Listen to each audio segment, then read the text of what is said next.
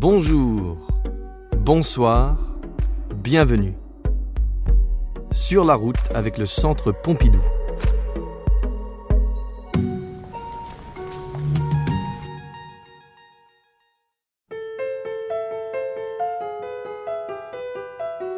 Et vous entendez cette musique? Écoutez bien.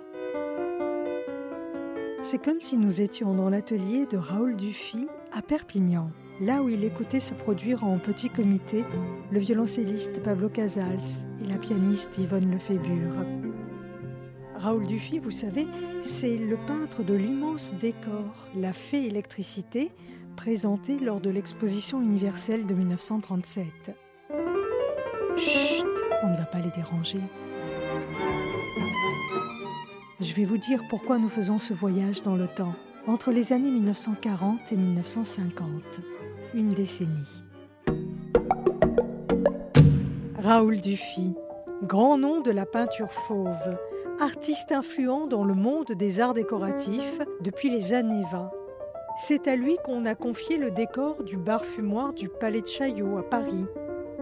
Mais la musique que nous avons entendue, c'est bien ici, à Perpignan, que ça se passe, tout près de la place Arago. C'est bien ici que le maître va se retourner sur son œuvre et la remettre en perspective. Mes amis me disent voir dans mes travaux récents une clarté et une force qui sont neuves.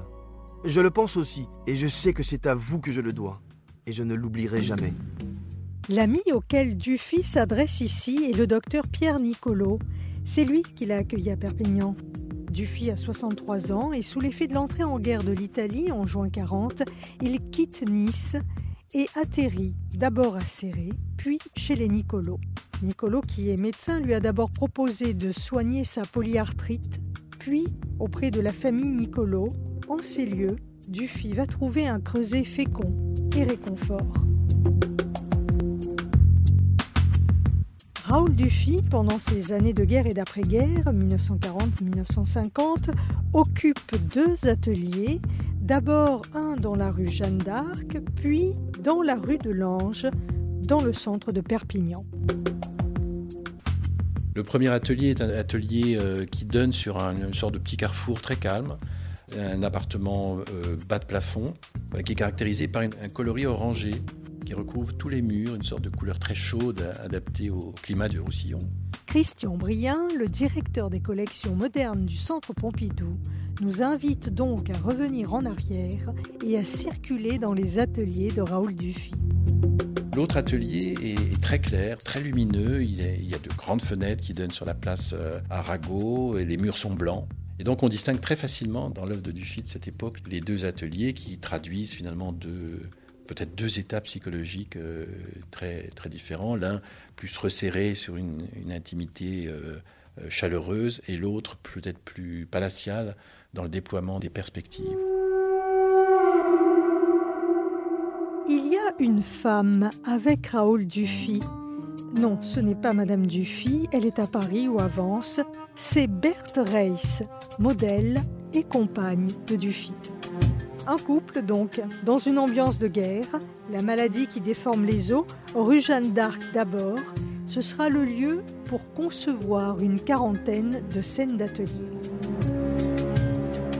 Quand Dufy travaillait dans son atelier de l'impasse Guelma à Paris, les murs qui l'entouraient étaient bleus.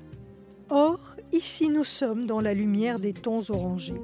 Tomates rouges, méridienne bleue, lustre vénitien, sculpture. Dufy joue avec les objets comme un compositeur avec les notes. Sur chacune des toiles, il règle le balai des meubles, sculptures, rideaux, chevalets, pour représenter des ateliers en l'absence du peintre, tradition perpétuée depuis la peinture flamande. Mais il est fascinant de voir ainsi des effets de, de miroir entre l'œuvre en train de se peindre et celle qui est représentée dans l'espace de l'atelier. Pour l'instant, j'ai mis en train une série d'ateliers avec console dans une gamme rouge et rose qui est assez extraordinaire. Et je crois que la rigueur que j'ai déployée pour me sortir de ma tristesse a produit des choses exaspérées que je n'ai jamais vues dans mes travaux antérieurs. Et puis il y a aussi une, sorte de figure emblématique euh, que l'on retrouve dans les deux ateliers. Alors figure, c'est pas vraiment une figure, parce qu'en fait c'est une statue. C'est une euh, représentation de l'hiver, une jeune femme, euh, on appelle frileuse. C'est plus une sculpture que Dufy a trouvée là. Hein. Et cette figure debout, avec ses, voiles qui sont tourbillonnés autour d'elle, qui grelottent, hein, apparaît comme une sorte de métaphore du froid. Métaphore du froid contre lequel Dufy se débat et effet miroir avec des tableaux dans le tableau. Je vois ici, dans ce tableau, une lithographie de grande baigneuse en arrière-plan. Est-ce bien cela que Christian Brien veut nous montrer? Exactement. La grande baigneuse est le chef-d'œuvre de Dufy des années 10 une grande peinture monumentale qui appartient aujourd'hui à une collection privée, donc pas une œuvre très, très connue. Et c'est donc sous la forme d'une lithographie que Dufy euh, la, montre dans ses différents ateliers, une lithographie dont apparemment il ne se séparait euh, jamais.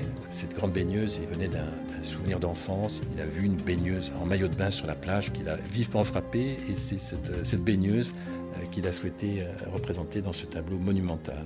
Et donc cette baigneuse, on la voit très souvent sur les murs de l'atelier de, Perpignan. C'est une sorte d'œuvre emblématique de Dufy. Pour continuer à chercher des tableaux dans le tableau, on pourrait aussi dénicher ces copies de chefs-d'œuvre de grands maîtres qui surgissent au fond des toiles de Dufy et auxquelles il s'attache avec minutie. On a des copies faites à Perpignan de La naissance de Vénus de Botticelli, de Suzanne et les vieillards du Tintoret. Et c'est ainsi que Dufy a dû décoiffer Botticelli avec le rouge d'une cape virevoltante à côté de sa célèbre Vénus. Et ces copies, ce sont vraiment des copies libres qui sont intéressantes aussi parce que Dufy travaille à partir d'ouvrages d'art euh, illustrés en noir et blanc.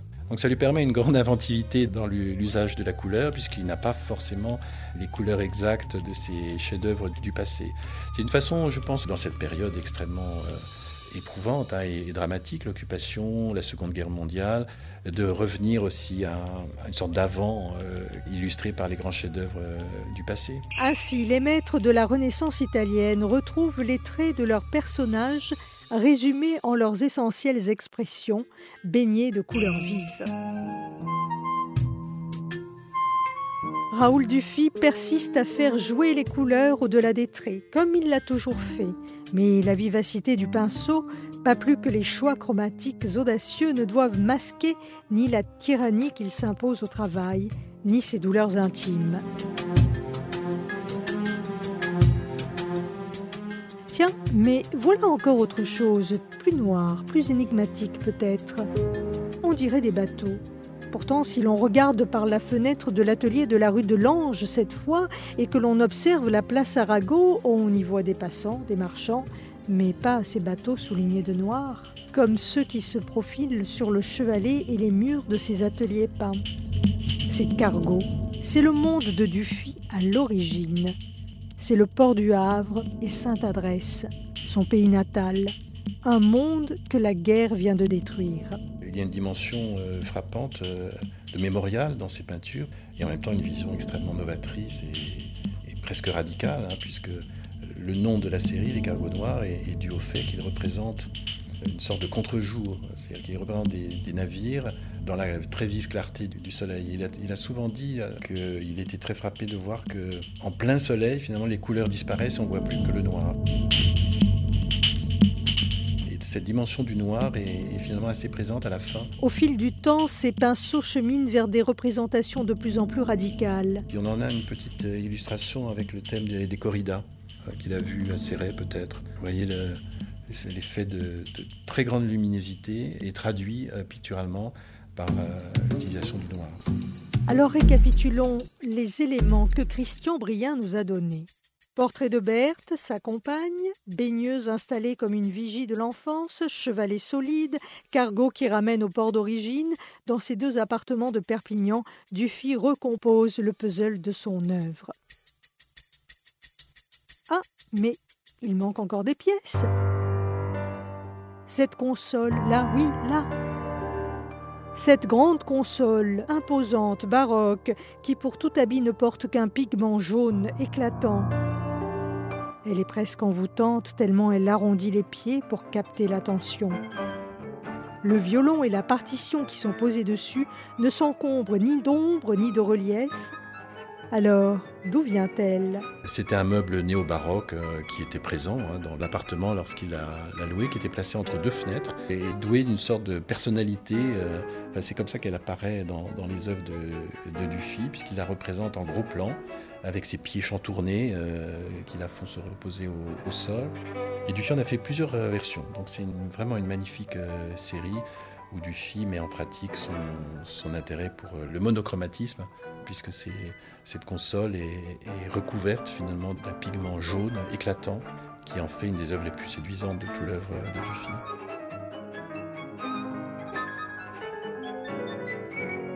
L'entendez-vous cette musique? Ce violon, il s'envole de la console et ses airs irradient l'étoile de Dufy. J'ai toujours été ému à la vue d'un instrument muet qui doit sa vie aux virtuoses. Et c'est vraiment à Perpignan que Dufy représente des instruments de musique, notamment le fameux violon rouge, qui est l'un de ses, chefs-d'œuvre, dont le Centre Pompidou conserve d'ailleurs une, version. Ce sont les premiers orchestres. Euh, il est proche à Perpignan de Pablo Casals, euh, notamment, qui va fonder le Festival de Prades. Génial violoncelliste euh, qui vient jouer à Perpignan dans la famille Nicolo, qui l'héberge. Il y a également la pianiste Yvonne Lefébure, et Dufy va le représenter d'ailleurs en trio avec un autre euh, musicien. Le thème de l'orchestre va connaître un développement extraordinaire dans sa, dans sa carrière tout au long des années 40 et au début des, années 50. Alors il y a des petits orchestres à Perpignan, puis il y aura bien plus tard les, orchestres parisiens. Mais donc ce sont des thèmes qui véritablement sont nés à Perpignan.